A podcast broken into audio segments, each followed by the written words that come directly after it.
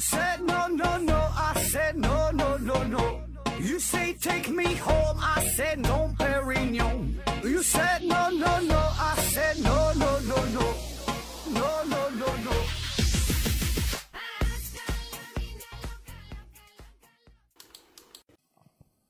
拼命探索，不计后果。欢迎您收听《思考盒子》。呃，今天呢是一个番外篇，回答听友的问题啊。嗯，所以呢这期没有这个抽奖活动啊，大家安心的这个听节目就行了。嗯，有很多听友可能还不太知道在哪个地方进行提问啊。目前咱们节目唯一的官方提问的渠道是在喜马拉雅平台上，你搜索一档叫做西西弗斯 FF 的这个节目啊，或者在呃百度上，百度上你搜索西西弗斯 FM。啊，也能找到。排名第一的就是咱们这个西西弗斯 FM，这个在百度上为了这个竞价排名啊，咱公司每年也是呃花了不少钱呢。然后你找到这个西西弗斯 FM，找到这档节目，这也是一个音频节目，有很多期节目。你在最新的一期的节目下方进行留言，呃，写上你所要提问的问题，就 OK 了啊。但是别着急啊，咱这节目更新比较慢，基本我看一个月能更新一期就算不错了。然后啊，对西西弗斯啊，这发音不准，西是东西南北的西哈，西西东西南北的西，福呢是，呃，佛教的佛，没有达林儿啊，福啊，西西弗斯是呃斯大林的斯啊，斯，F M 就是英文字母 F M 啊，收音机的 F M 嘛，西西弗斯 F M 啊。嗯，其实我个人是挺喜欢这种就是回答听友问的形式，我我是挺喜欢嗯这种这这这个节目，就是这样才我感觉才是主播和这个听友之间这种心与心的呃非常真挚的交流，对吧？你提问我回答啊，你有什么问题，然后呢我我就以我个人的知识水平，对吧？以我个人的能力啊进行回答一下啊，这个交流是非常真诚的一种方式，同时呢，我觉得这个才能展现出一个主播最真实的一个水平。对吧？你别的他自己准备，自己去网上找，是吧？照照照稿念啊，这这这个就没啥意思了啊。而且呢，咱就算是不会啊，这个问题我真正不会，呃，我也能给你编一个啊。所以我这个感觉是一种非常坦诚的交流嘛。那好了，下面正式开始今天的节目，开始回答听友的问题。第一个问题，三六五还是三六六提问说，呃，何子老师，一个成年人从几楼跳到水泥路上才能刚好摔死？呃，这个问题的这个条件给的不是特别充分哈。这个跳楼怎么摔死？你你得看你在哪上跳啊？你是地球上跳啊，还是月亮上跳啊，还是中子星上跳啊？对吧？还是在黑洞上面跳啊？对吧？什么什么星球，它这个引力它不一样。然后那个水泥路面，你这水泥是多少号的水泥呀？硬度如何呀？地面是否平坦呢？上面有没有什么棱角啊？对吧？然后你说从几楼跳，你这个楼楼层一层多高啊？这也不一样，民用的住宅、商用的，对吧？也这这也不一样。还有说你这个人儿他是以什么姿势下落？头部着地，屁股着地，对吧？每个部位它它不也不一样。当时的温度、湿度、呃风速等等，对吧？很多的影响因素。再说了，你这个摔完之后多长时间之内死亡算是被摔死？你摔完。五秒钟之内死亡，还是一分钟之内死亡？五分钟之内死亡，还是三天五天的死亡？是直接这是跳楼所导致的，对吧？所以这个东西，呃，咱这个节目还是尽量严谨一点，对吧？就虽然听起来很搞笑啊，但是咱这个内核还是比较严谨的。所以这个，呃，希望各位听友吧，这个提问的时候还是相对咱严严肃一些啊。下一个问题，呃，五十乙啊啊提问说。何总，请请评价一下王东岳的地弱代偿啊，这个问题很有意思啊。这个王东岳哈，他的地弱地地地弱代偿，嗯，关于王东岳和他的这个叫地弱代偿理论吧，呃，其实我之前也是多少看过，多少听说过吧，算是。然后呢，也有很多的听友啊向我提过这个问题。呃，无论是在微信群当中，还有这个发私信留言呢，也都是问过哈，说这个地弱代偿，地弱代偿，这这说的不不太通顺啊。反正我个人的态度吧，就是对这个事儿呢是一点儿都不关心啊，真不关心。这不是说的推迟啊，或者是装逼啊，真不关心。就是，呃，这玩意儿真是不太感兴趣，然后呢，也不想去过多的去评价，对吧？因为你确实不了解，你也没看，你看懂看不懂两说，你都没看，对吧？所以你没法去评述啊，真是没系统的看过他的论著，这好好像他写的这个书还挺厚的，对吧？真是没看过啊，所以真没真没有办法去评价。然后，起码我现在的观点，我现在个人感觉吧，就是，呃，与其把非常有限的精力和时间放在王东岳和他的地弱代偿理论之上啊，不如读一读，呃，尼采呀、康德呀、柏拉图啊、笛卡尔啊、黑格尔啊、叔本华呀、呃，亚里士多德呀、斯宾诺莎呀、培根呐、休谟呀、萨特啊、罗素啊、海德格尔啊、维特根斯坦呐、伏尔泰呀、狄德罗呀，对吧？贝克莱呀、费尔巴哈、马克思等等等等啊。就是你放眼望去，整个人类的历史上，就是我们有太多太多的，已经是经过了漫长的历史的沉淀，经过了时间的考验，哈，这么几百年、上千年的，呃，人类思想的结晶，对吧？有很多这么美好的东西，所以我觉得这些呢，可能是应该，呃，值得我们花费一些时间去好好的学习、深入的了解一下。所以呢，如果说是按照这个优先等级来说的话，呃，我想还是先看看刚才我说的这些大咖的著作啊，领领悟一下他们的思想。然后，如果你还有余力的话，呃，也可以看看当代的、近现代的、活着的这么这这这些人的思想啊。当然，我这个个人的想法啊，我是这么去看书的，我是这么去想的。当然，就这种想法非常的肤浅，对吧？因为你很可能就会错过，呃，当代就现今还有活着的这些人的一些伟大的思想，对吧？也许说王东岳他就是。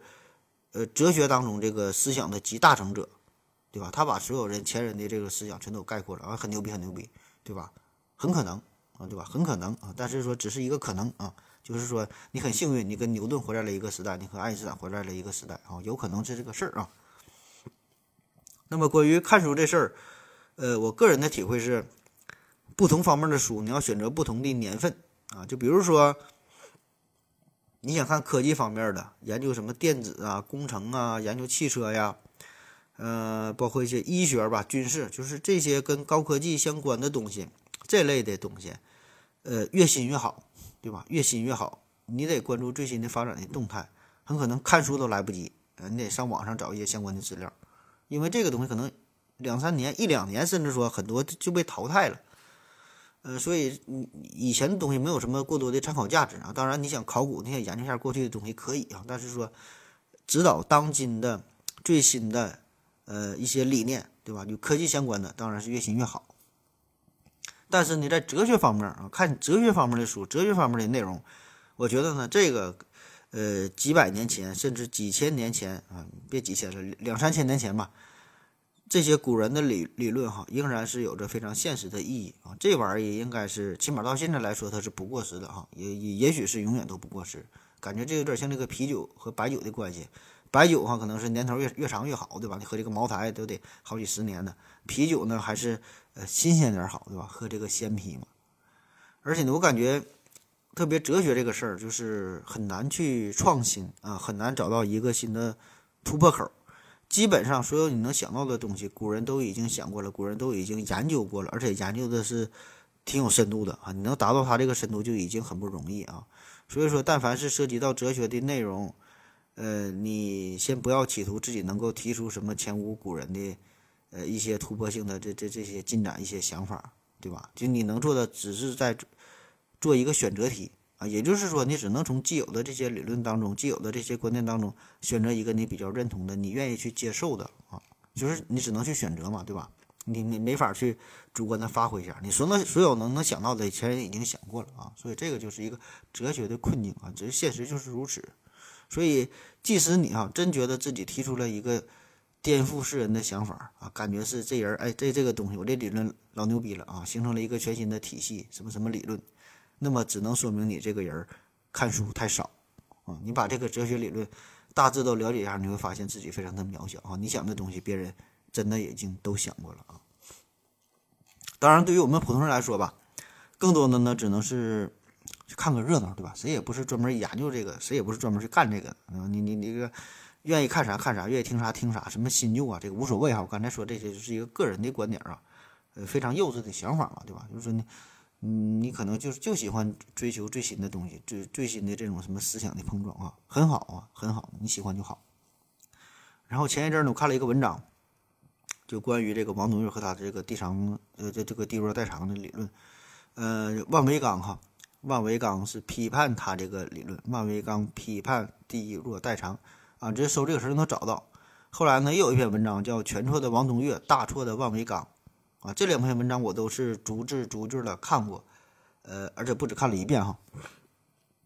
我觉得这两篇文章写的还是呃挺有启发意义哈，也挺有意思，也算是哲学的一个小入门吧啊，起码是说的，呃。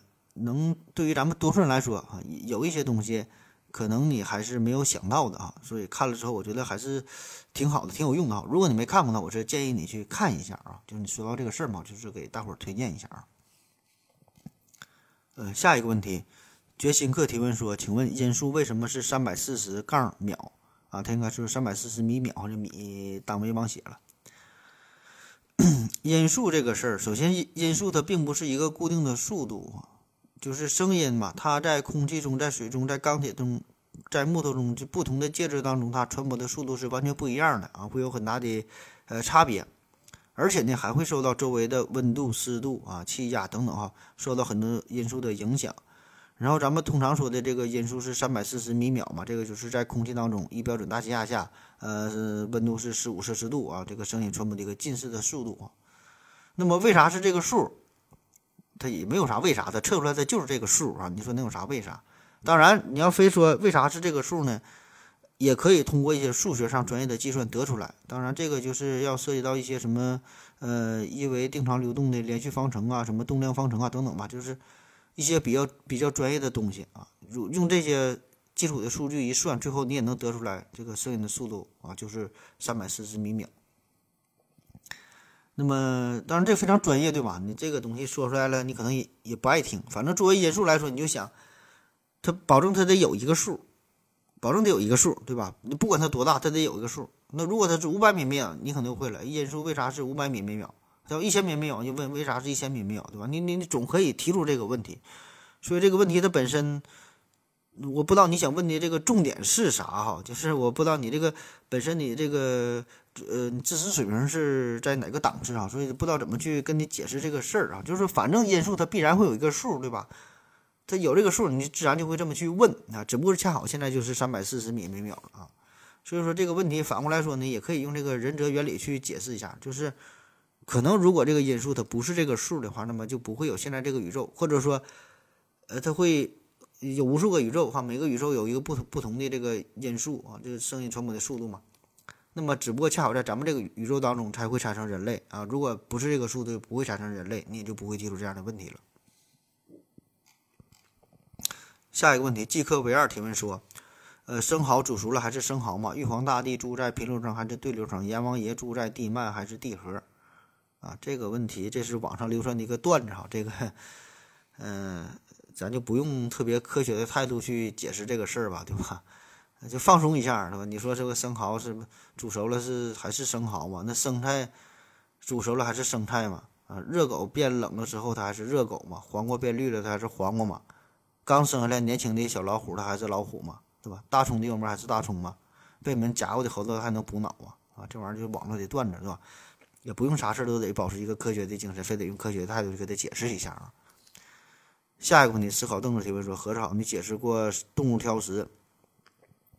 我还有个问题，发现动物吃食物沾上了土，动物不会牙碜吗？牙碜哈，这个可能有一些朋友不太知道这个词是啥意思。呃，牙碜就是说这个食物当中吃的东西当中夹杂了一些沙子，咱有时候呃吃饭淘米没淘干净，里边有这个沙子，嚼起来很很不舒服啊，牙碜这种感觉。那么动物哈。感觉它们吃东西的时候，经常会沾上一些土啊，沾上一些沙子。那他们会感觉到牙碜吗？那其实动物吃土吃沙子这个事儿吧，这个现象，呃，算是比较普遍啊。有一些可能是无意吃下去的，有一些呢，它本身它就是刻意的去吃沙子。因为呢，有一些情况他们是为了摄取盐分，对吧？那这不像咱们吃饭放盐，它没有盐啊。有些为了吃盐，有一些呢是为了摄取一些矿物质啊，摄取一些摄取一些微量元素啊，它会主动的吃沙子。还有一些呢是为了有助于消化啊，比如说这个禽类、鸟类啊。我家在农村嘛，小时候看这个，呃，这个小鸡仔儿，这个鸡大公鸡啊，吃东西吃了很多这个石头子下去，就是因为它没有牙，吃这个石头子儿、吃沙子，就是为了增加摩擦力，有助于食物的消化。还有这个食草动物也是如此，它虽然有牙啊，但是这个牙呀，这个吃草很不方便，这草有些是粗纤维的。所以呢，它靠吃这个沙石之后，也是有助于研磨啊，有助于这个食物的消化啊。据考古发现说，这个食物啊，说这个恐龙的这个胃里边啊，也有这个石头块啊，可能也是为了有助于消化。那还有一种情况呢，就是通过吃这个沙石之后，吃这个小沙子之后，可以间接的获得食物。最典型的代表，比如说螃蟹啊，他们是吃沙子，但是它不是，它不是真正的吃沙子，它是为了获取沙子上面。粘的这么多食物，就是吃完沙子之后，把这个食物咽下去了，然后就把这个沙子给吐出来了啊。就是这这个很多动物它都会去吃沙子、吃土啊，那目的不一样。所以呢，我感觉这帮动物它是不会感觉到牙碜的啊，因为它们是已经适应了这种感觉。它是这个沙子对于它们来说是一种生活必需品啊，必须得吃。这和咱们人类不一样的吧？咱们吃土是。不得已而为之哈，因为你穷嘛，那你得你得吃土。下一个问题，丑语啊，可能应该叫呃求语吧。如果不知道这是不是你的名儿啊，就是就是报仇的仇哈，就是呃，要是姓氏的话，应应该读求是吧？那个求语。他说：“你好，盒子老弟，我媳妇昨天和我生气了，说我听不见她说话啊。昨天我媳妇跟我生气了，说我听不见她说话，能解释一下人在？”精神集中的时候，为什么听不见别人说话？啊，这个情况我估计很多朋友可能都有过体验，就是当你精力高度高度集中的时候，别人跟你喊你，你都听不着哈。这个原因就是因为咱这个大脑吧，它是一个单核的结构啊，相当于计算机单核处理器啊，大部分呢都是单线程的形式在思维，所以在执行任务的时候哈，你所有的这个程序，它是得按照一个连续性的。这么一个顺序往下往往下走，就是说你前面的事儿必须处理完了之后，才能处理后边的事儿。就是一个单位时间之内，你只能干一件事儿。呃，这个在咱之前讲这个练脑人的这个节目当中也是详细讲过，你也可以回听一下。而且呢，还有一个非常有意思的事儿哈，就你说的这个是集中精力的时候听不到别人说话，那么同样。就是呢，你在专心跟别人说话的时候，你也干不了别的事儿啊。一个非常典型的例子就是你打电话的时候，跟别人打电话的时候非常专心，无论别人给你什么东西，你都会拿着。小日本曾经做过这个类似的实验啊，就是这人打电话，然后你递给他东西，给啥拿着，给啥都拿着，给他拿砖头，给他砖头也拿着，给他个铅球都拿着，给他都拿个椅子，他他他都抱着。网上有很多这个类似的视频呢，当然这里边也不排除有一些是在故意，呃，恶搞的一些成分哈。但是确实如此，就是大脑的局限性嘛，同一时间之内只能干一件事儿啊。你专心打电话，只能打电话，别人给你的东西你也不会去看，不会去想，不不知道这东西干啥，就先拿着再说。下一个问题，老荣威提问说：何总好，听节目睡着了。呃，没整明白。当我们看到红色的时候，我们究竟看到了什么？经过物体反射吸收了红色的光谱的光和激光发出的单一红色光谱的光，这两种光是不同的。一种是单一的红色光谱，另另外一种是缺失了红色光谱的光。我们眼睛会都会认为它是红色的，肉眼能区分出这两种红是不同的光吗？啊，这是一个非常经典的问题啊，就是说。人眼是如何看到不同的颜色啊？呃，这是一个非常宏大的问题了。呃，咱就不过度展开了，毕竟这是一个大家听友问的节目啊，咱还是呃有针对性的，就直接直直直接回答你这个问题啊。你说看到这个红色光咋回事啊？咱先说说我们为什么会看到不同的颜色啊？比如说你看到了一个红色的救火车，你感觉到这个车是红色的，对吧？这个就是因为太阳光，首先这个太阳光是照射到了这个救火车上面，然后一大部分的光，绝大部分的光都被这个救火车所吸收了，只有一小部分的光没有被吸收，然后这个光啊，从这个救火车上面被反射出来，啊，这一小部分被反射出来的光又进入到了你的眼睛里边，然后我们的大脑获取到了反射出来的这个信号，就这种刺激，然后呢，我们把这个这种刺激啊，这种颜色称为红色。也就是说，呃，这个没有被物体所吸收的反射出来的这个一小部分的光，给我们带来了红色这种视觉上的体验。所以呢，当我们说，呃，我们看到某一个物体是某种颜色的时候呢，其实也就是说，这种物体具有反射某种颜色的光的这种能力。你看到的黄红色，就是说它有反射红色光的这种能力，哈，就是这个意思。然后再说这个激光咋回事儿？呃，激光有一个最明显的特点，就是它非常纯哈，非常纯啊。啥叫纯？就是说，激光的光，它这个波长分布的区间是非常非常窄的。呃，对比一下，比如说太阳光，太阳发出的光啊，太阳太阳给我们带来了七色的光彩啊。为啥是七色的光彩？因为这个太阳光在可见光这个这个波段，它这个波长分布的范围非常广，是四百纳米到七百八十纳米，这个跨度就非常大。那对应的颜色啊，我们人为的定义成七种光，红到紫啊七种颜色。所以这个太阳光它不是单色光哈，跨度很大。那么激光，激光就是非常单一、非常纯。比如说这个奶灯发射出的红色激光，它的波长分布的范围可以达到零点零零零零一纳米，所以它它这个单色性非常好啊，被誉为单色性之冠。那么需要注意的就是这个。激光它也可以有不同的颜色，红色的激光、绿色的激光、紫色的激光，对吧？这里边说的它这个窄呀，只是说每一种激光它的波长分布的区域是很窄，但是你可以有不同的颜色，就每种都很窄啊。比如说这个氦氖激光，它发射出的这个红光波长就是六百三十三纳米，非常集中，就是这么长的，呃，这么这么一个波段的这个这个激光啊。但是如果你看这个刚才说这个救火车，它反射出的红色的光。它这个波长可能是六百五十八纳米到七百零二纳米，就是它这个波长的跨度非常大啊。同样都叫红色，但是跨度非常大。那同样，激光也有绿色的激光，呃，绿色的激光它这个波长也非常固定就是在一个非常狭小的一个确切的数值进行非常微小的波动。但是我们看到其他物体发出的绿色，你看到草地的绿色，看到树枝，呃，看到这个树叶啊，这个叶子的绿色，不同的绿色，对吧？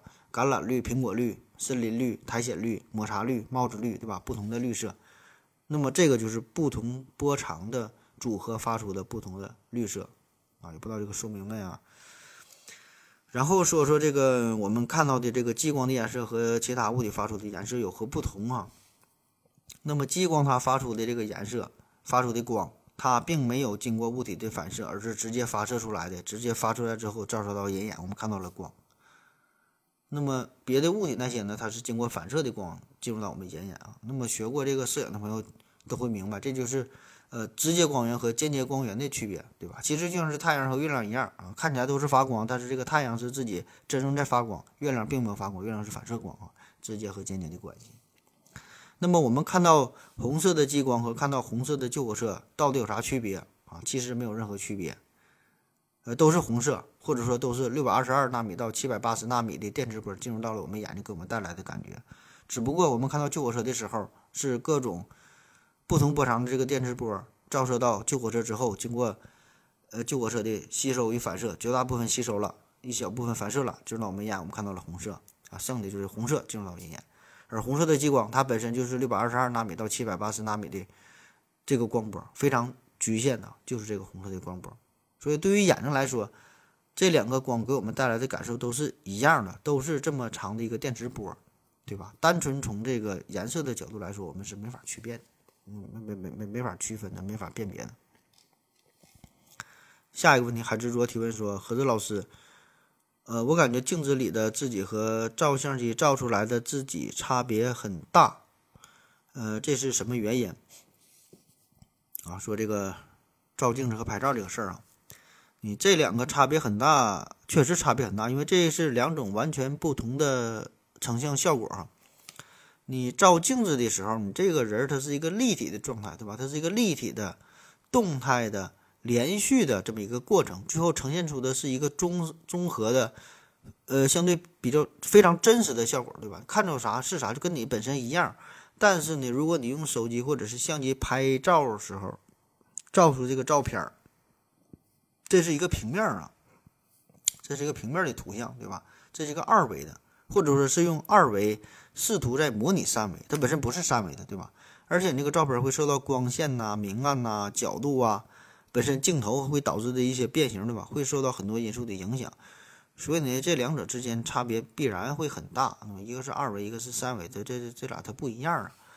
所以有很多美女嘛，对吧？真人看起来非常好看啊，照镜子也挺好看，但是一照相完了哈，就就根本没法看，感觉像变了一个人似的。咱总经常说，呃，有人照相不上相啊，不上镜，对吧？很好看，嗯，一上电视也不好看啊。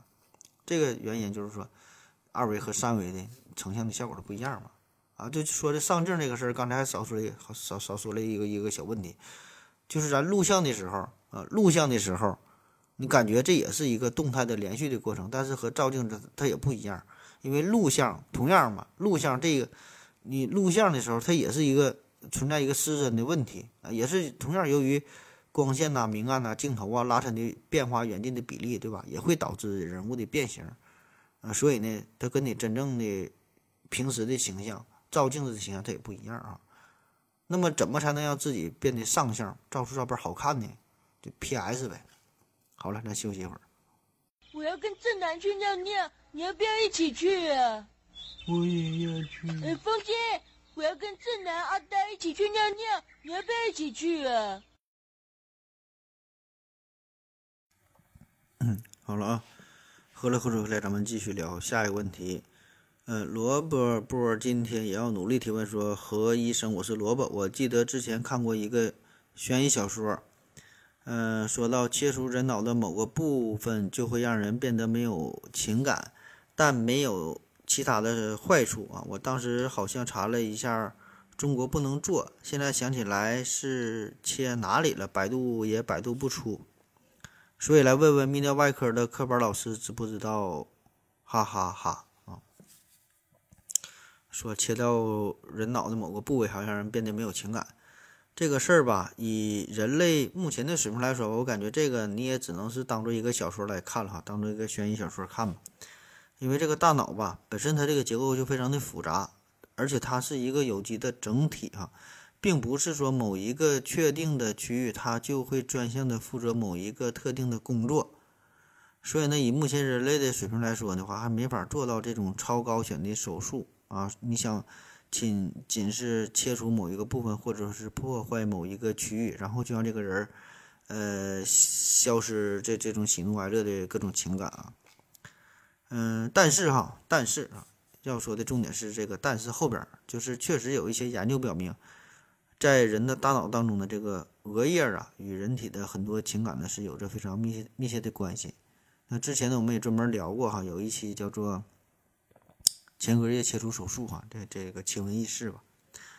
那么很多人就是把这个前额叶给破坏掉了嘛，然后就疯子变成了傻子。这期节目估计老听众老老听众应该也都是知道哈，就就前几前几期节目讲过这个事儿嘛。那么你既然问这个事儿了哈，今天呢我再再给你讲一个非常真实的事件。呃，本来呢，这个也是应该放在之前那个听着就脑袋疼系列里边哈。这个文案组已经把这个资料收集整理好了，就文案都已经写好了，但是没播哈，后来就被我删了。呃，这事儿挺热闹哈，可以说比所有的小说都过瘾啊。那今天你既然问了，我就把这个再再说一下啊。嗯，故事的主人公呢叫做菲尼斯盖奇哈，菲尼斯盖奇事件，这也是号称。呃，十大起死回生事件之一啊，很有名。然后这个菲尼斯盖奇这个人呢，也可以说是神经科学史上最重要的一个患者啊，可以不加质疑啊。就老多老多人都想去研究他，都得研究他这个事儿哈，也没整明白。呃，盖奇嗯是出生于一八二三年，在他二十五岁的时候呢，他在美国嗯福蒙特州铁路工地呢是负责爆破岩石的工作。这是当时的大背景。那么这一天呢，这个盖奇呢就用一根铁棍儿啊，你如果你上网查一些资料的话呢，一般都管这个东西叫做铁夯啊，铁夯。当然，这是一种比较标准的呃叫法，但是咱不太了解啥叫铁夯。这个夯啊，怎么写？上边是大小的大，下边是力量的力哈，大力出奇迹，大力就是说夯啊。其实这这其实就是一个铁棍儿啊，这铁夯。稍微不一样的这个夯，它是一边粗点一边细点，就是便于握持啊。这东西干啥的啊？主要的作用呢，就是把这个甘油炸药啊塞到这个孔洞当中。这不说了吗？他是负责在这个呃铁路工地儿爆破工作，爆破岩石嘛。先打一个洞，然后把这个炸药塞在里边，然后用这个铁夯、这铁棍子把这个炸药使劲怼，使劲怼。使劲怼，把这个炸药压实上了，然后爆炸啊，这么个情况。那么这一天呢，就是盖奇呢，在这个工作当中呢，就出现了一个严重的事故，一颗非常小的火星意外呢就点燃了呃这个甘油炸药啊。那么当时这个脑袋正好是歪向一边，结果呢就是提前引爆的甘油炸药炸飞了他手中的这个大铁棍子啊，这个铁夯。然后呢，这个铁棍子呢就从他的脑袋的。左侧，呃，颧骨的下方直接穿入头部，撕毁了他大脑左侧额叶的大部分的组织，然后又从他的眉骨飞了出去，落在了他身后二十多米远的这么地方。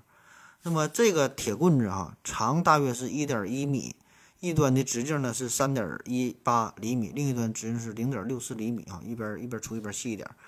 然后铁棍子上面写着是“如意金箍棒”哈，重一万三千五百斤。啊，其实也没有这么沉哈，也也就是十斤左右。那十斤那也那也受不了啊！你想想，这么一个大铁棍子从脑袋直接穿过去，呃，大伙儿可以看一下节目下方的这个图片，看这个介绍啊，慎看啊，慎看，看起来可能会稍微有点不适啊。那么这个铁棍子的冲击力呢，就把这个盖奇的一块头盖骨直接就给干飞了哈，直接干掉了。然后呢，他这个人呢也是重重的坐在了地上，对吧？你说这么大的劲儿嘛。那令人惊讶的就是这个盖奇啊，当时还真就没咋地啊。他说自己是从未失去知觉，当时呢只是在地上抽搐了一会儿，然后就好了啊。过了几分钟就能站起来走道、说话、行动自如，啥也不影响。自己呢爬上了牛车，然后大伙儿呢把他送到了一个旅店里边儿哈，去休休息一下。整个过程他都是保持着十分清醒的状态。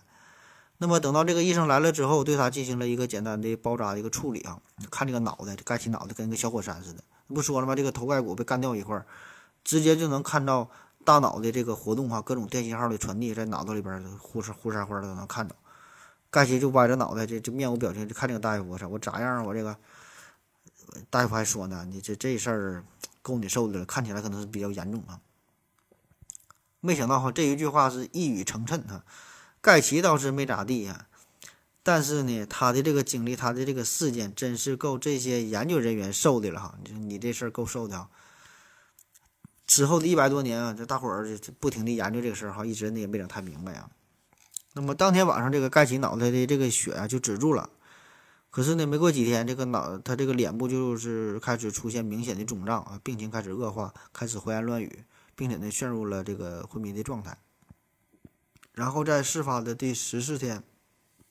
之后，医生呢为这个盖奇又做了进一步的手术。那么随后的几周呢，这个盖奇就陷入到了病危之中。那么直到事发的两个月之后，盖奇的病情呢才开始逐渐的好转啊，慢慢就康复了，然后就回家了。啊，非常神奇的就是他这个体力呢也开始逐渐的恢复，还重新回到了这个工地儿继续工作哈。那工友们发现，虽然他这个脑袋上面有一个大洞啊，但是还能说话，还能走道。思维呢很清晰，跟原来的差不多哈，除了看起来有点吓人，别的啥事还都不耽误。那么这个事儿，这绝对是一个呃人类的奇迹了，对吧？脑袋都被干成这样了，他还没死，不但没死，活的还很好，哎，跟原来还差不多啊。所以这个事儿非常罕见嘛，大伙儿都研究这个事儿。但是经过这次意外之后，人们就发现这个盖奇的脾气呀是发生了明显的变化。原来盖奇这个人吧。他是一一个一个小班长啊，就非常有工作的能力哈，效率工作效率很高。然后呢，思维敏捷，反应灵活，对人呢非常和气，彬彬有礼啊，非常优秀这么一个人儿。但是呢，经过这起事故之后，他他开始变得粗俗无礼，破口大骂，做事儿呢也是缺乏耐心，呃，非常顽固、任性、反复无常、优柔寡断啊，反正就各种负面的这些词儿呗。嗯，最后呢，朋友都评价说，这个盖奇呀，不再是原来的盖奇了。那么这起事件也是引起了许多的医生、许多的科学家关注嘛，然后开始各种研究。所以这个盖奇他这个遭遇，起码可可以给我们带来一个启示，就是个体的行为看起来是由呃所谓的意愿决定的啊，但是最根本的因素还是在于生理机制，也就是跟你大脑是密切相关的。那虽然我们说叫江山易改，本性难移，但是呢，这个盖奇在脑部受外伤之后。他的性格确实发生了明显的变化，对吧？本性他就移了啊，所以呢，不难推测哈，其实一个人的性格也是受着他大脑的影响，可能也是跟大脑的某个部位直接相关，是吧？就是这个大脑受伤之后发生改变之后，他的性格也是发生了变化了。那么现在的这个科学研究呢，已经认识到了，就是大脑的额叶啊和所有的脑活动呢都是密切相关的，尤其是额叶在控制神经冲动的过程当中是起着非常重要的作用。呃，但是现在研究这样的吧？那当时的这个主流的医学观点，他并没有认识到这个事儿。当时人们还认为这个大脑的额叶似乎没有什么太大的作用啊。毕竟这个额叶受损的患者很多吧，这都都都是像这个盖奇一样，他们依然保持着一定的记忆力呀、语言的能力呀、运动的能力、推理的能力啊，甚至智力什么都没有什么影响，对吧？所以并不看重这个额叶的这个这个这个作用啊。不知道您各位是否还记得之前咱说这个前额叶切除手术啊？其实呢也和这起事件有有一定的关系啊，也是受这个启发吧。那么后续的研究，在一九九四年五月二十号，这个科学杂志上面刊登了一篇文章，呃，通过颅骨的测量和现代神经成像技术，就重建了当时盖奇的颅骨和大脑受损的一个模型。那么科学杂志上这篇文章认为啊，说这个盖奇他看似是。呃，前额额叶受损了，其实他主要脑都是受到了严重的创伤，从而呢导致了盖奇的理性的决策和这个情感呢都是出现了一些缺陷啊，出现一些问题。那么之后呢，又不断的有其他的科学家呢利用更加先进的技术，呃，想要重新复原这是意外。比如说在二零一二年，呃，有一个神经影像学的专家就是杰克范霍恩，他呢是从上百万个模拟的轨迹当中啊，就是让这个。大铁棍，大铁棍子从这个脑袋上面不同的、不同的角度哈插入哈，不同的插入，干了好好几百万个模型，最终呢是选了几条这个铁棍穿过大脑的这个轨迹啊。那么他的研究结果，他是认为铁棍呢并没有穿过该奇的右脑啊，他是只是穿过了左脑。所以这个和刚才那个人研究他就不一样了哈。反正就是很多研究吧，大伙儿各说各各的理啊，都不一样啊。毕竟这些也都是一个猜想而已。因为咱们每个人的大脑都是千差万别，都不一样，对吧？可能仅仅就差了几毫米，甚至零点几毫米、哈几微米，那带来的结果它就完全不一样，非常奇妙嘛。那么听完了这个传奇的故事啊，咱们再回到你的这个问题上，就说破坏大脑的某个部分哈，让人让人的这个性格、感情发生变化，呃，这么一说好像也是有可能哈，但是你没法按照自己的想法这么去做啊。意这个意外的这个结果可能会带来这种情况，但是你真正想这么去做的时候，以现在的医疗手段还是达不到的啊。下一个问题，安静 J J J 提问说：盒子你好，我想问，男人和女人结婚生了小孩儿，遗传父母之间的长相、身体结构也有，还有身体上的遗传病、性格等等，但为什么声音没有遗传？也就是生下来的女的声音也不像母亲，男的声音不像父亲，这是什么原因？啊，他说这个是关于声音的遗传问题哈。其实关于声音的遗传，呃，目前的研究吧还真就不是的太多哈。但是我个人感觉吧，这个声音也是会遗传的，起码说是会有一些遗传的倾向吧。咱们看一看这个声音，其实它会涉及到很多的方面，对吧？你你说话的时候，这个声音的大小啊，语调的高低呀，语速的快慢呐，呃，音质啊如何，对吧？很多方面。那么这些呢，不仅与你这个喉咙的结构有关，对吧？与你的肺脏有关，与你的鼻子的大小、说话时候张嘴的大小，甚至说舌头的长短、你面部的骨骼的结构，很多很多因素，对吧？跟这些都有关。而这些方面呢，与遗传也是必然会有一定的关系，对吧？所以呢，我觉得这个声音呢，很可能也是会遗传的哈。但是说这个并不是说你直接遗传了声音本身的特质，而是说。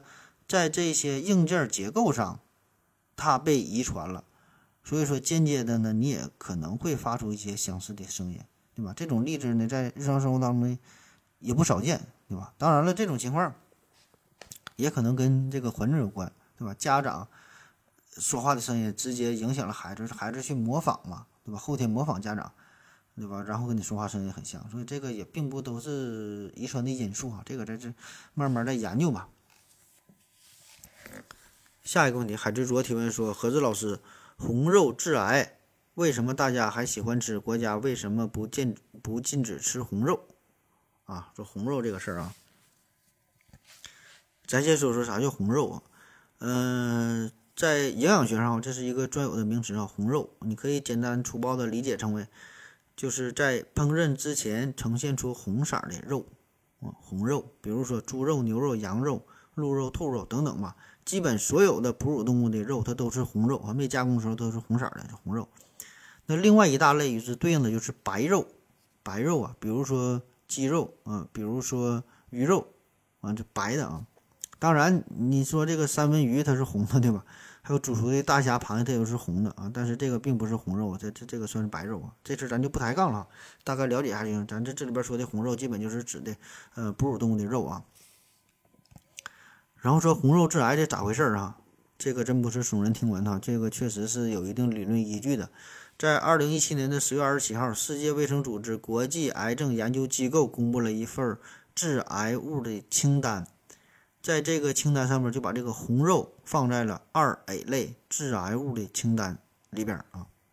那么这个事儿在当时是引起了引起了一阵的热议，大伙儿非常关注哈，讨论的很热烈。后来呢？那大伙儿不在乎了哈，它这个肉确实挺好吃的，谁他妈管这事儿啊？那么这个二 A 类致癌致癌物到底是啥意思哈？说一下，呃，就是根据动物实验取得的这个致癌性的证据吧，呃，致癌证据的充分的程度分为四级，就是轻中重不同啊。对这个动物进行实验，看哪个致癌，轻中不能分为四类，是一二三四。然后，呃，第一级啊，就是致癌证据非常充分的第一级，比如说有马兜铃酸，比如说黄曲霉素，比如说放射性物质，这些是都致癌的啊，非常非常确认的。然后第二级呢是致癌证据有限啊，但是呢，考虑它是应该是致癌的，这又分为 A、B 两类，其中呢 A 类就是对人类很可能致癌致癌的物质，对动物为确切的致癌的物质，因为它是用这个动物做实验嘛。所以可以拿动物实验对动物致癌了，比如说甲醛，比如说三氯乙烯，比如说四氯乙烯啊，这是二级 A 类。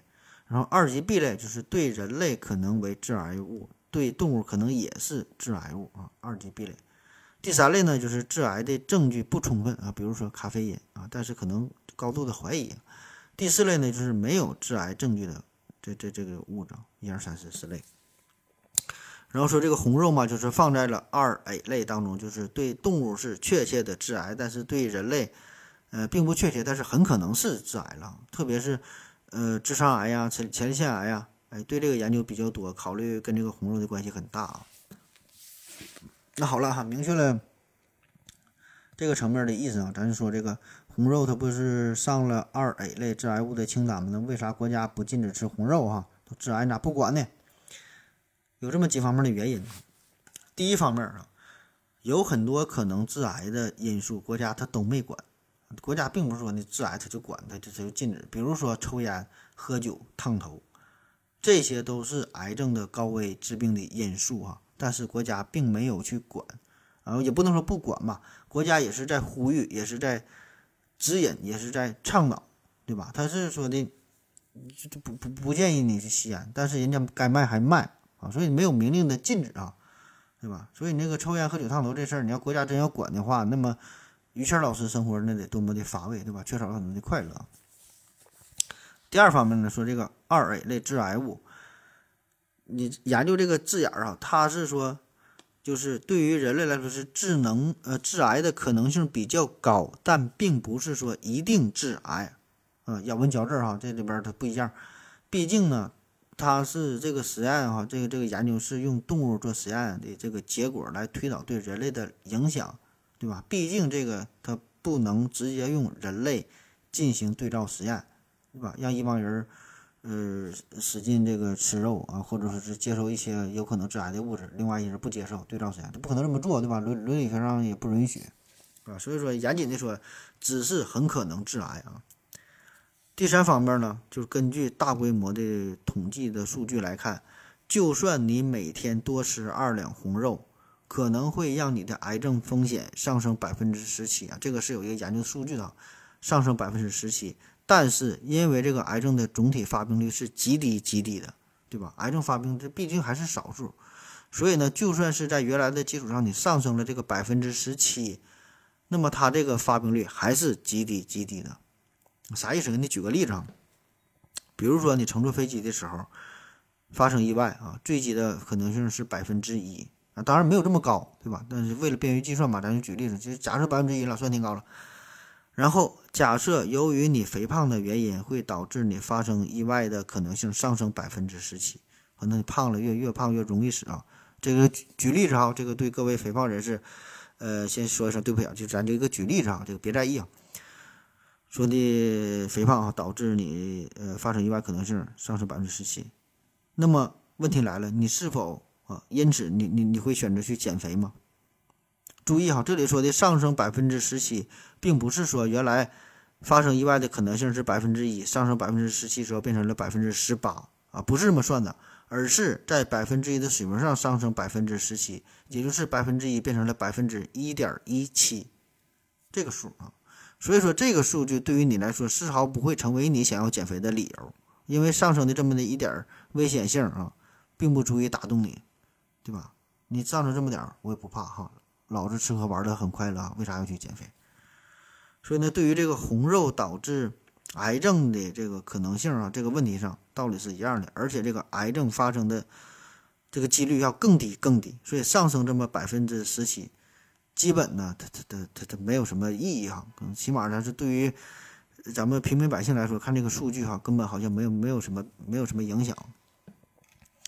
而且还有最最重要的一点，最后一点就是你这个红肉红肉啊，吃这些东西，猪肉、牛肉、羊肉等等这些东西，对人体是有着明显的益处，它对你的健康是有好处的。这个好处也是有大数据表明的，对吧？你吃肉，当然。咱们人体你要摄取这一一些营养物质嘛，你必须得吃肉嘛，对吧？当然你要你不吃肉也行，有人就吃肉也好，这个咱咱咱们不抬杠哈。但是起码以目前的现有的数据来看，是吃这个摄入这些肉类对身体是有明显的好处。所以你为了呃致癌的可能性而抛弃这些益处，那么这个是不值得的，对吧？什么是身体好？你营养均衡才是身体好，是心理健康才是身体好，对吧？你不吃肉不开心，那么更容易得癌了。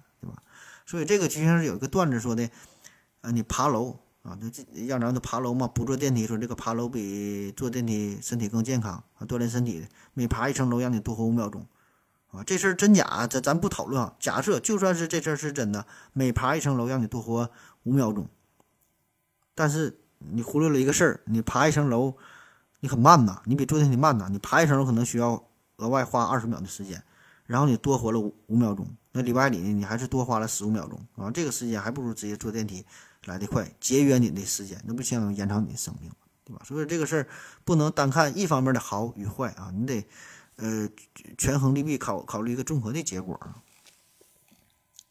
下一个问题，密心行者提问说：何志主播你好，能不能用能不能能不能用不会微积分的人听得懂的话，大致介绍一下微积分的基本？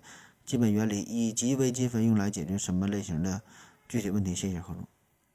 啊，说这个微积分这个事儿啊，嗯，这东西确实挺难哈，因为本身我不是数学系出身的，只是呃，我是学这个天体物理学哈，当然会涉及到一些高等数学的内容吧。呃，我就试着说一说非常粗浅的理解哈。你说这个微积分是干啥的哈？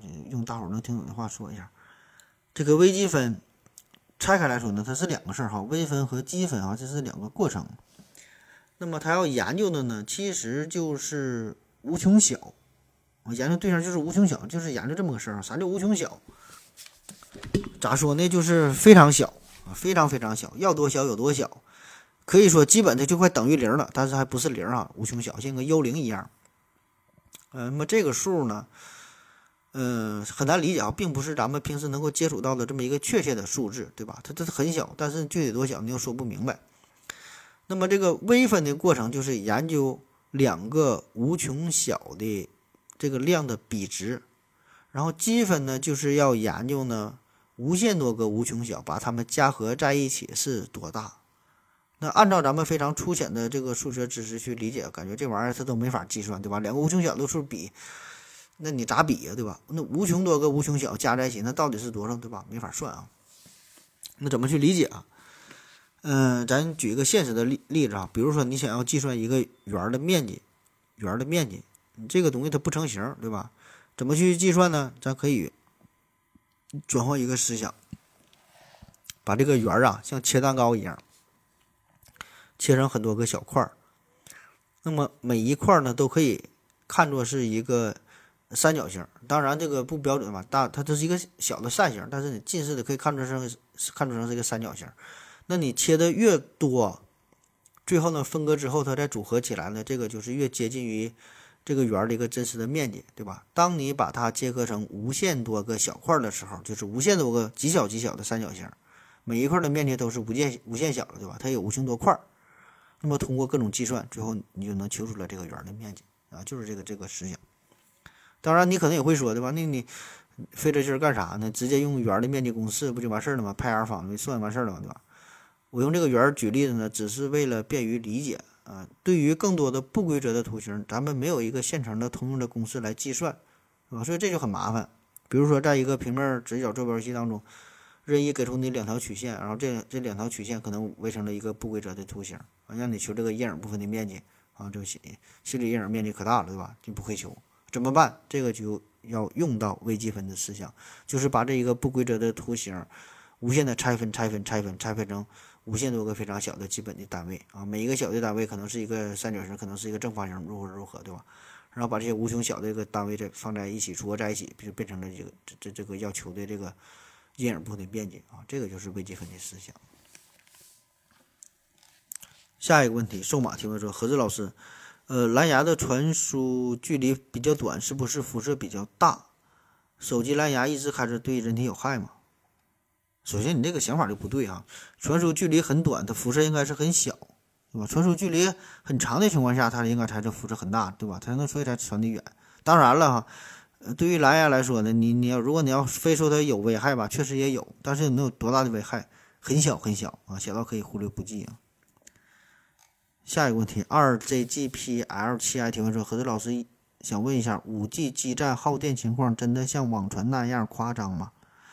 啊，这关于五 G 基站的问题啊，这五 G 现在很火嘛。嗯，耗电情况我不知道你说的网上传的那样夸张是哪样夸张哈？夸张到什么地步？你最好能给出一个数据，然后咱们可以具体再讨论一下。这确实挺费电，但是我不知道你说的那样夸张是夸张到什么程度啊？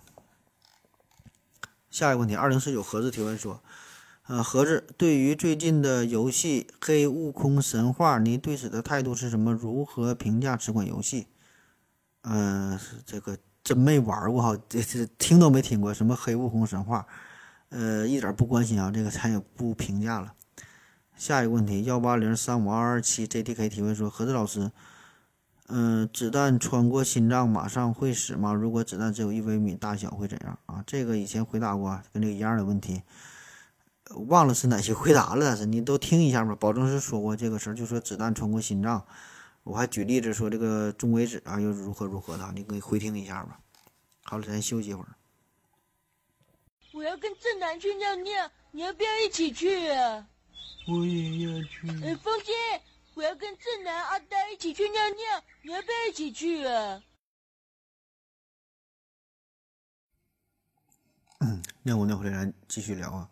下一个问题，雅雅致半圆提问说：“你好，何子老师，听您节目已经三年多了，非常喜欢。问个问题，经常看美剧和美国电影，常常有这样的情景：一个醉汉或者是社会底层人士在街头拿着酒瓶喝酒，呃，基本酒瓶上会套一个黄色的纸袋（括弧我们这里叫牛皮纸，我是西安人）。括弧完了。但是在酒吧或者是家里边喝酒的场景，酒瓶子是不会套纸袋的。”呃，请问何志老师，这是为了故意遮挡酒的商标吗？还是美国街头喝酒的人这样习惯这样做啊？嗯、因为我知道你曾经在美国交流学习过很长时间，总部也在美国。啊，说喝酒这事儿哈，首先这个保证不是故意遮挡酒的商标，因为啥？您都说了对吧？你在外边套上袋儿，在自己家里边儿他就不不是不套上袋儿，他就不遮挡了对吧？这个什么原因哈？这个就是美国的法律哈，和美国法律有关。嗯，我在美国差不多待了十年哈，主要是在纽约和加州这两个地方。啊，我说这纽约不是纽约市哈，是纽约州啊，纽约州主要是在水牛城和这个雪城。嗯、在美国的公共场合吧，有这么一个要求，有这么一个规定，就是禁止持有开盖的酒瓶。就那个酒啊，酒瓶你要没开封的话，包装好的，没事儿啊，可以当成是一个礼品或者是一个商品。总之，它不这时候它不是一个饮品啊，你不是说的拿来了计时马上就要喝那就行，那是可以的，那盖儿拧上它可以的。所以呢，你要在大街上，你这个酒瓶儿这盖儿是打开的话，那那是不允许的。当然，美国美国这么多州，每个州州的法律都不一样，对吧？但是呢，对于公共场合饮酒这个问题，这个要求呃基本都差不多，就是不允许你在大街上直接拿个酒瓶子就打开就喝酒啊，这是不允许的。所以说，有一些酒鬼嘛，他非常馋酒，就买了酒之后马上就想喝，啊，或者是有一些流浪汉，他根本没有一个非常合适的地方去喝酒，那怎么办？商家呢就提供了这么一个便利啊，就是超市或者是商店里边直接就是你你买酒你想喝嘛，他就给你套上一个棕色的，你说这个牛皮纸袋也好，或者有些甚至用报纸啊直接包上，就提供这种方便嘛。那么久而久之呢，这个也是呃算是达成了一种社会的默契。啊，就是因为法律法律要求嘛，你不让你喝酒，所以警察看到这个事儿必须还得去管，对吧？但是警察又不想管这些乱七八糟的事儿，你一个一个酒蒙子，一个流浪汉管你干啥，对吧？所以呢，你拿一个这个这个牛皮纸袋把这酒瓶子套上，警察看到这种情况，他也知道你在喝酒，但是他他就不管你了啊。然后呢，作为这个流浪汉来说呢，他也可以安心的喝酒啊，双方呢都挺高兴啊，就这么一个默契啊，就是美国社会的，呃，这这么一个情况嘛，算是。下一个问题，超新星灵异提问说：“请问何志教授，我觉得人工智能在体力和智力上是碾压人类的存在。那么，在二十一世纪，人工智能最可能会取代哪些人类的工作？如果人工智能遍布人类生活的方方面面，那么人还有什么存在的意义？人类对于人工智能来说就是造物主，人工智能会不会有一天反过来会干掉造物主？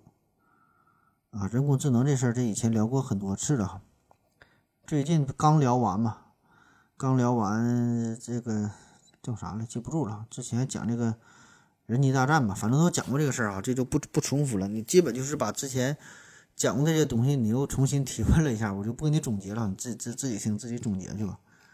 下一个问题，黑化肥挥发会发灰 HK，我操，这还是个绕口令儿啊！他提问说：“盒子你好，不知道是不是在这里提问他？我有两个问题，问题一。”关于彩票的数学概率问题，假如有一种彩票中奖率是百分之一，我一次买一张，连续买五十期和一次性买五十张，只买一只买这一期，那么哪种中奖的概率比较大？从数学的角度上，概率是一样的，但我感觉第二种概率会更大。（括弧如果觉得这个问题没有意思，可以不用回答。）括弧完了。问题二：每次听《回到二零四九》的片头曲的时候。很容易让人热血沸腾，请问音乐是如何引起人类情绪变化的？啊，两个问题哈。第一个说中奖这个事儿，呃，关于中奖这个事儿，你举的这个例子我是看懂了哈，但是你这个例子，呃，不是那么极端，不是那么典型，不太好理解。我给你换个说法，我我一说你就明白了。咱说啊，有这么一个箱子，这个箱子里边呢有一个白球和九十九个黑球啊，一百个球啊，就有一个白的，九十九个黑的。然后，如果只要你取一次的话，就就让你拿出一个球的话，那么你取出白球的概率，很显然就是百分之一，对吧？很好算。那么现在有两种方式，第一种方式是让你只取一回，但是你这一回可以一下子把这个一百个球都拿出来，那么你取出白球的概率啊，百分之百，对吧？必然会拿出来吧？你百球都拿出来，就没毛病吧？另外一种形式呢是让你取一百回。每一次呢只能取一个球，但是有个前提条件，就是呢每次取完这个球之后要放回去。想想哈，就是一个白球，九十九个黑球，让你连续取一百回，每次取回来把球都都再放回去。那么问哈，你取了一百回之后，你至少取出一次白球的概率是多大？大家可能不会不会算哈，这个是一个基本的一个一个一个概率一个排列组合的问题，很简单，但是很可能你不会算啊，不会算也不要紧，你稍微想就能想明白，这个概率一定不是百分之百，因为你可能你的点子比较背哈，每次取出的都是黑球，别说让你取一百回，你取一万回，我每次取的都是黑球，对吧？有这种可能性，对吧？所以呢，这两种情况之下。取出白球的这个概率是不一样的。第一种情况是百分之百，第二种不是百分之百，它不到百分之百，可能是百分之九十九十九点九九九九几的，反正不是百分之百。所以呢，同理，你可以把这个换成这个彩票的事儿换成彩票的事儿，就是如果你只买一期彩票，但是你这一期彩票你买了很多很多，多到什么程度？你穷尽了所有中奖号码的可能性，结果呢？那么你必然会中奖。那么另一种情况，你只买。这一期只买一组号码，但是你连续买了很多很多期，但是无论你连续买了多少期，你也不能百分之百的中奖啊！这就是这两种购买彩票方式的区别啊！不知道你听懂没？第二个问题说，这个音乐是如何引起人类情绪的变化？哈，这个问题就关于音乐的事儿。呃，音乐是一种非常特殊的存在哈，它并不是地球上的语言，并不是地球地球上的一种艺术形式啊。音乐特殊到什么程度？音乐是全宇宙通用的语言，全宇宙通用的语言，一个是数学，还有一个就是音乐啊。咱现在看不同的民族、不同的文化、不同的社会背景啊，咱们说着不同的话，用着不同的语言，但是音乐是可以共通的，甚至是不同的文明之间，音乐也是可以共通的，啊？就是你你你任何一个人，咱听了这个贝多芬的命运交响交响曲之后，你一定会感觉到他就是扼住了命运的喉咙。我这种这种感觉是大伙儿是共通的，所以说想当年咱们像宇宙当中发现了，这个发射了各种什么金唱片嘛，旅行者一号号啥的，金唱片上面就集成了很多的世界名曲，就是想用这个用这个音乐这种语言去和外星人去交流。当然，你可能也会问哈，那空气的这个宇宙当中它也没有空气呀，那声音咋传播对吧？你音乐你有声儿不得空气传播吗？其实。啥是声音？声音的本质不就是物体的振动吗？那么啥是音乐？音乐就是有规律、有节奏的振动啊，也是在振动。那么在空这个整个宇宙当中，运动这是一个永恒的一种存在，对吧？它没有静止啊，运动它是绝对的，一直都有运动。所以呢，一定也会有各种各样有节律、有规律的运动。其实这些呢，就是音乐。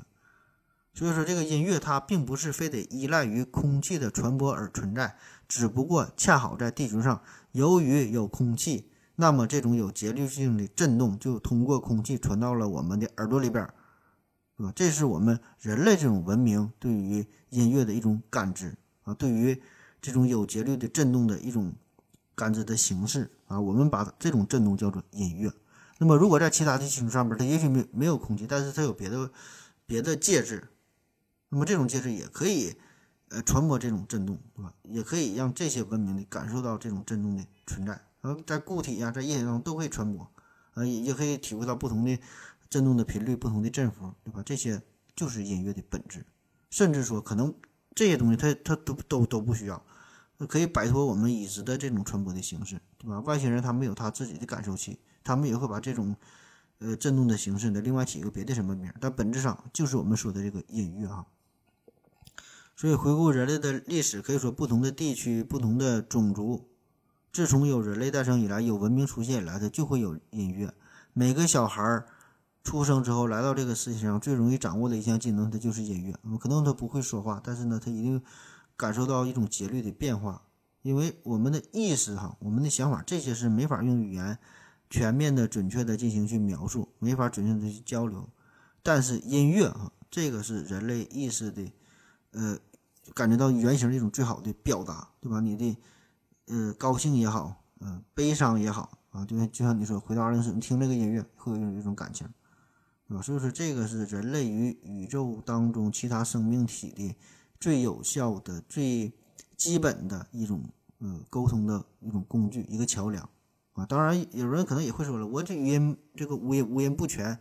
我不擅长音乐哈，我我也不懂这东西。那其实每个人天生的都懂音乐，都有这种节奏感，对吧？你时不时的会用这个手指敲桌子，啊？吃饭的时候用这个筷子打这个敲敲击这个碗，嗯，不由自主的这种抖腿儿啊，这些其实都是音乐的一种形式，都是刻在你基因里的一种一种音乐的符号，对吧？而且就算你不会唱歌，基本没有人他不喜欢听歌，都喜欢听歌，只不过是听的风格不同而已。下一个问题，这求助提问说：“请问盒子在找不到女朋友的情况下，如何克制性欲？”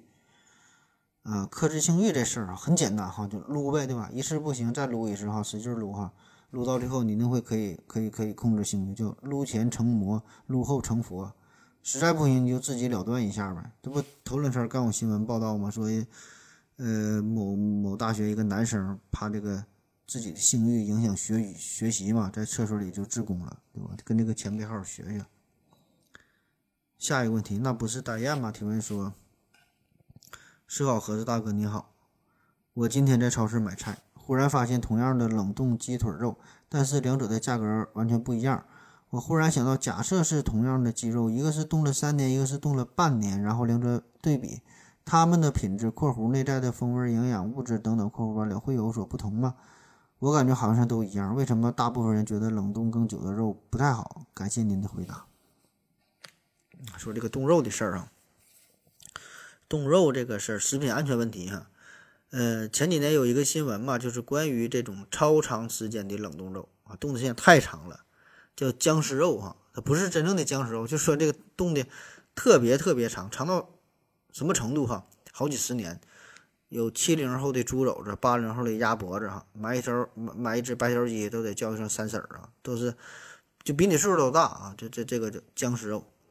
那么关于这个冻肉可以保存多长时间？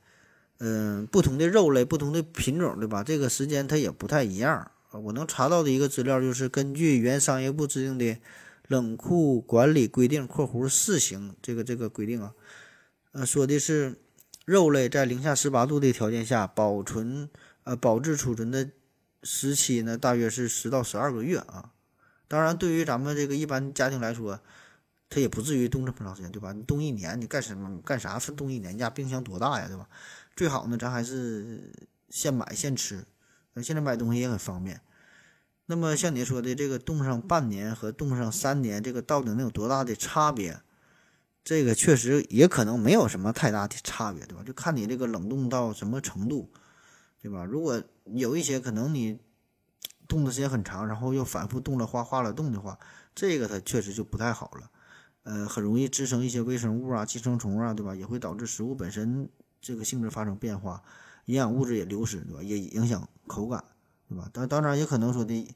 持续这么冻下，你冻上三十年和冻上四十年，可能又没有什么太大差别。冻上一万年和一万零一年，可能它也就差不多了，对吧？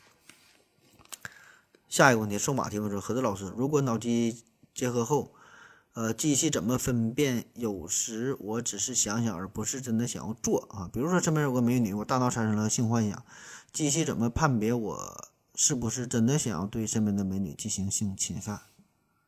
啊，这个问题这之前，我估计你正好听了这个脑机接口这个事儿哈，想到这个问题。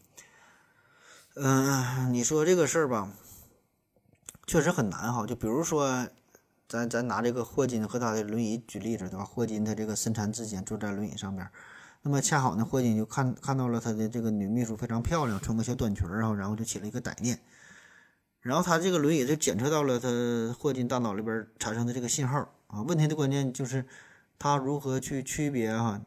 这霍金只是想一想啊，就是看了一下，有这么一个念头，还是说他真的想上他的女秘书，对吧？这个就得去区别一下。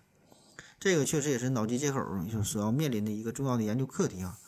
那么我觉得啊，首先，呃，对于电脑来说呢，它会被植入一个最基本的准则，包括一些法律层面的一些道德层面的这个基本的规范啊，比如说。不能杀人，对吧？你你想杀人不让不能杀人，你想强奸不能去强奸，就类似于这个机器人三原则，有一些基本的这个这个要求是不能触犯的。那么再有就是说的，对于你大脑当中产生的一些念头，这个电脑不会马上去执行啊，特别是有一些可能是存在伤害性的这个想法，电脑呢需要你再次去确认一下哈。就比如说像现在咱们你想删除一个东西，删除一个文件，电脑也不是马上删了，他会问你确实你确认一下，确实要删吗？对吧？或者说你要关机，确实要关机吗？他问你一下啊。所以呢，他执行一些特殊指令的时候，他怀疑可能不是你真实想法的时候，会再次询问你一下哈，反复问了几回，你确实要强奸你的女秘书吗？确实要强奸吗？问一问，问一问，你可能就没没没了兴趣啊，就都算了，去你妈的，不强奸了啊。呃，最后一点呢，也是更难的，就是这个计算机真正了解你的想法，达到这个真正的脑脑机共融的状态，就是他能想到什么是你的意淫，什么是你的真实想法，什么是你的虚幻的想法，啊，什么是你真正想要去做的，就像现在有很多这个个性定制化的内容一样，就是这个还是很难达到这种真正脑机共融的状态哈，这也是未来研究的一个课题吧。嗯，下一个问题，追星客提问说：何子老师，嗯，请问好了伤疤忘了疼，一朝被蛇咬，十年怕井绳，这两种情况，两种反应解释一下。啊，你说这两就是两个矛矛盾的话是吧？这个东西这叫俗话说，俗话又说系列，网上有很多，这玩意儿你就一听一过吧。就是我就说嘛，你就不要凡事都要。解释一番啊，什么事都得是不是？嗯，背后有什么科学道理啊？有什有什么逻辑啊？有什么心理学效应啊？如何如何？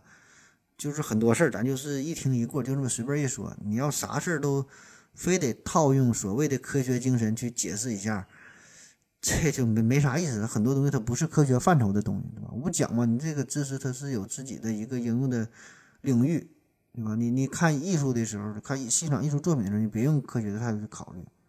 对吧？这它不是一个范畴的事儿，就是有些东西，它就随便说一说，也就 OK 了哈。我给你举几个例子啊，就咱就是俗话说，俗话又说，这东西太多了。咱咱这老话，俗话说好马不吃回头草啊，俗话又说浪子回头金不换啊，你回不回头，对吧？俗话说兔子不兔子不吃窝边草，俗话又说呢近水楼台先得月，那月你要不要，对吧？俗话说宰相肚里能撑船，俗话又说呢有仇不报非君子，这个仇你报是不报。对吧？俗话说，男子汉大丈夫，宁死不屈。俗话又说，男子汉大丈夫，能屈能伸。啊，你是到底是屈还是伸？啊？俗话说，人不犯我，我不犯人。俗话说，俗话又说，这先下手为强，后下手遭殃。你到底犯不犯人？对吧？你遭不遭殃？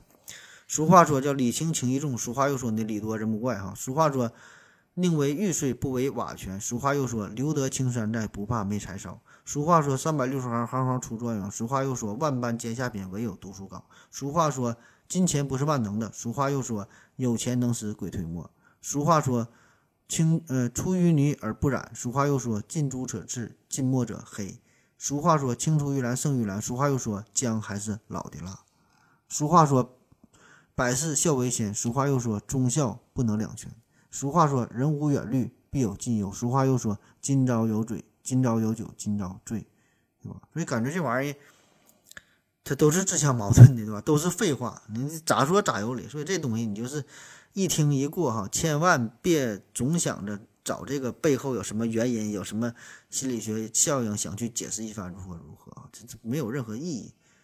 所以说这个事儿吧，就是你要在不同的时候选择不同的话，对吧？为啥告诉你叫人往高处走？这也是要告诉你，就是你要懂得保持一个，呃，更高的一个目标啊，让你就不断的前进啊，不能停滞不前，对吧？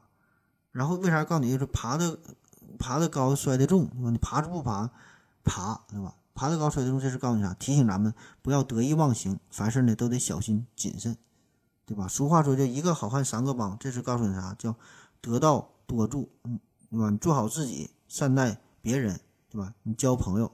啊，别人得帮助你。俗话又说呢，靠人不如不如靠己。这是告诉你啥呢？你得独立啊，你得拼搏，不能凡事你得依赖别人，不能啥事都想着别人，你得靠自己的努力，对吧？所以男子汉大丈夫，宁死不屈。这是告诉你，告诉你就是面对大是大非，面对国家大义的时候，咱不能卖国求荣啊，做个汉子。男子汉大丈夫，能屈能伸，说的啥呢？你得有度量。受点委屈呢，不能斤斤计较，对吧？人人生在世嘛，就能屈能伸，对吧？这个他他才叫真正的大丈夫。所以说，这个不同的事儿，你得选择不同的话啊。所以这个正是咱老祖宗的这个智慧的精髓，啊，因为这个人生它就是充满着未知，充满着不确定性，没有一个固定的一个公式可循，没有哪一句话能够囊括所有的人生真理，对吧？没有一个亘古不变的一个人生的准则啊，就是看你所处的一个境遇不同。所以说，这个就你得灵活应用，对吧？你你企图用这个一句话就把你整个人生安排的妥妥当当的、明明白白的，那也不可能。仅靠一篇这个鸡汤文呢就能让你大彻大悟哈，改变你的人生，这也不可能，对吧？所以说，咱经常说一句话，叫听过了很生很多的人生大道理哈，却依然过不好这一生，对吧？所以这事儿吧，你就是一听一过啊。俗话说叫人嘴两张皮，咋说咋有理。最后一个问题了，这求助提问说，请问合着当下中国的社会思潮是什么？社会思潮哈，啥叫思潮啊？思潮是百度百科上说的呢。社会思潮就是反映特定环境当中人们的某种利益或者要求啊，并对社会生活有广泛影响的思想趋势或倾向。啊，说的有点不太明白。我个人理解就是，所谓思潮啊，起码包括这么三方面：时间、地点和人物。就是时间上，呃，得是一段时间，当然这段时间呢不能太长，也不能太短啊。然后说地点，地点呢你这个得有一定的范围，当然。当然，这个范围不能太大，也不能太小。然后是人物，就这个人物呢，它得是形成一定的规模啊。比如说，在意大利啊，文艺复兴时期，意大利有这个文艺思潮，这个持续了一段时间，有一定的规模，一定一定的人数啊，堪称是思潮。法国呃，古典时代掀起的悲剧运动，也叫做思潮，对吧？这些都是思潮，就是与当时的这个这个人们这个社会生活条件密切相关的，具有。浓厚的这个时代精神，他这么一帮人聚在一一起的这么一个想法啊，这思潮。那么说，现在咱们中国有什么思潮哈？很多思潮啊，啊，思潮不是一种啊，很多想法啊。往大了说，现在有马列主义、毛泽东思想、邓小平理论三个代表重要思想、科学发展观、习近平新时代中国特色社会主义思想，对吧？这些都是当代中国的思潮，对吧？持续了很长时间，很大的范围，很多人的想法，思潮。然后呢，还有一些新老的左派思想，自由主义思潮、民主社会主义思潮、民粹主义思潮、新儒学思潮，啊，甚至还有拜金主义、享乐主义，甚至是读书无用论，对吧？这些都可以看作是一定时潮，对吧？就是这里边没有说好坏之分哈，就是只要在时间上、空间上形成了一定的规模，有一定的受众的群体，啊，大伙儿都认同的一种思想，都追求的一种思想，都可以称之为一个思潮。当然，这是我个人非常粗浅、幼稚、可笑，甚至是比较错误的想法啊！今天节目就是这样，谢谢大家，再见。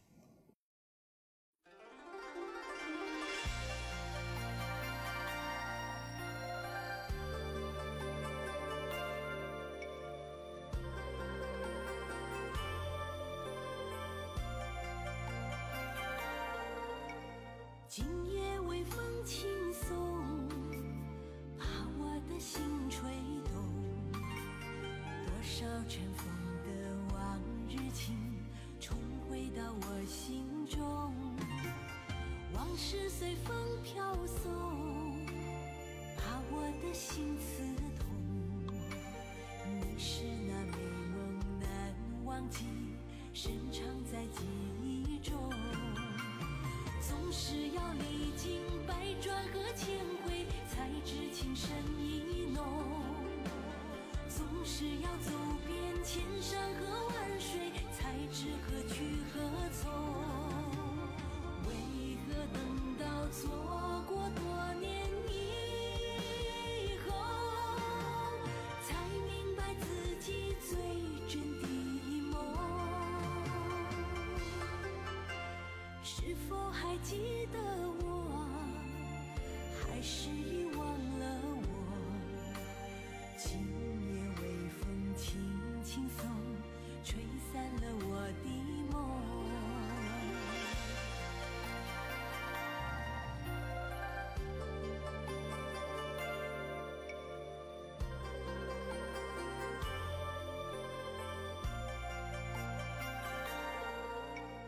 今夜微风轻送，把我的心吹动。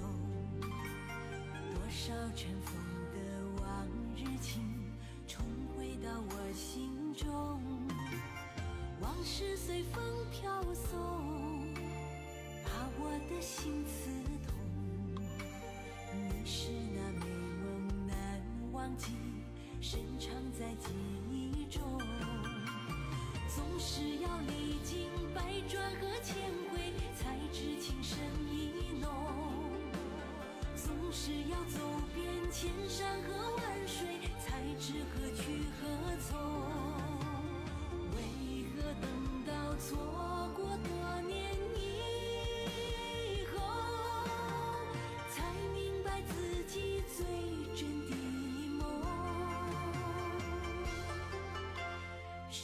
还记得我？还是